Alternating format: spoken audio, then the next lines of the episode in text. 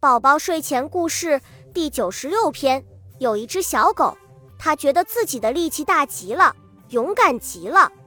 可是小狗的朋友们小松鼠、小野兔和小猴子却一点儿也不佩服它，这真叫小狗伤心透了。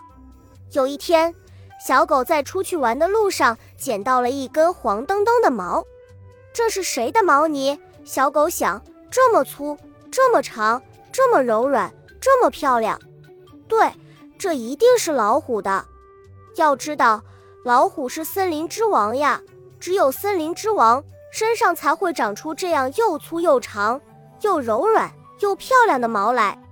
小狗对小松鼠说：“你看，我打死了一只大老虎呢，你们看我厉害吧？”小松鼠说：“我不信，你有没有证据呀？”小狗说：“你们不信。”我手里的老虎毛可以作证，你们看。说着，他骄傲地举起了那根黄澄澄的松软的老虎毛。小狗那么小的身躯能打死一只老虎，这是为什么呢？小松鼠、小野兔和小猴子产生了疑问。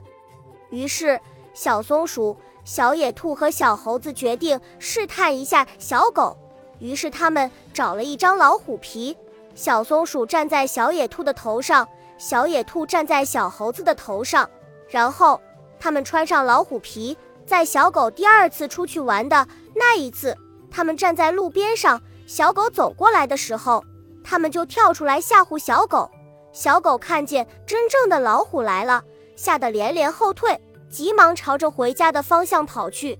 忽然听见从老虎身上传来了一阵阵笑声，回头一看，原来是自己的好伙伴。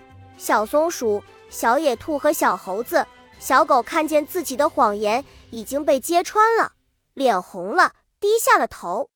从此以后，小狗再也不敢说谎了。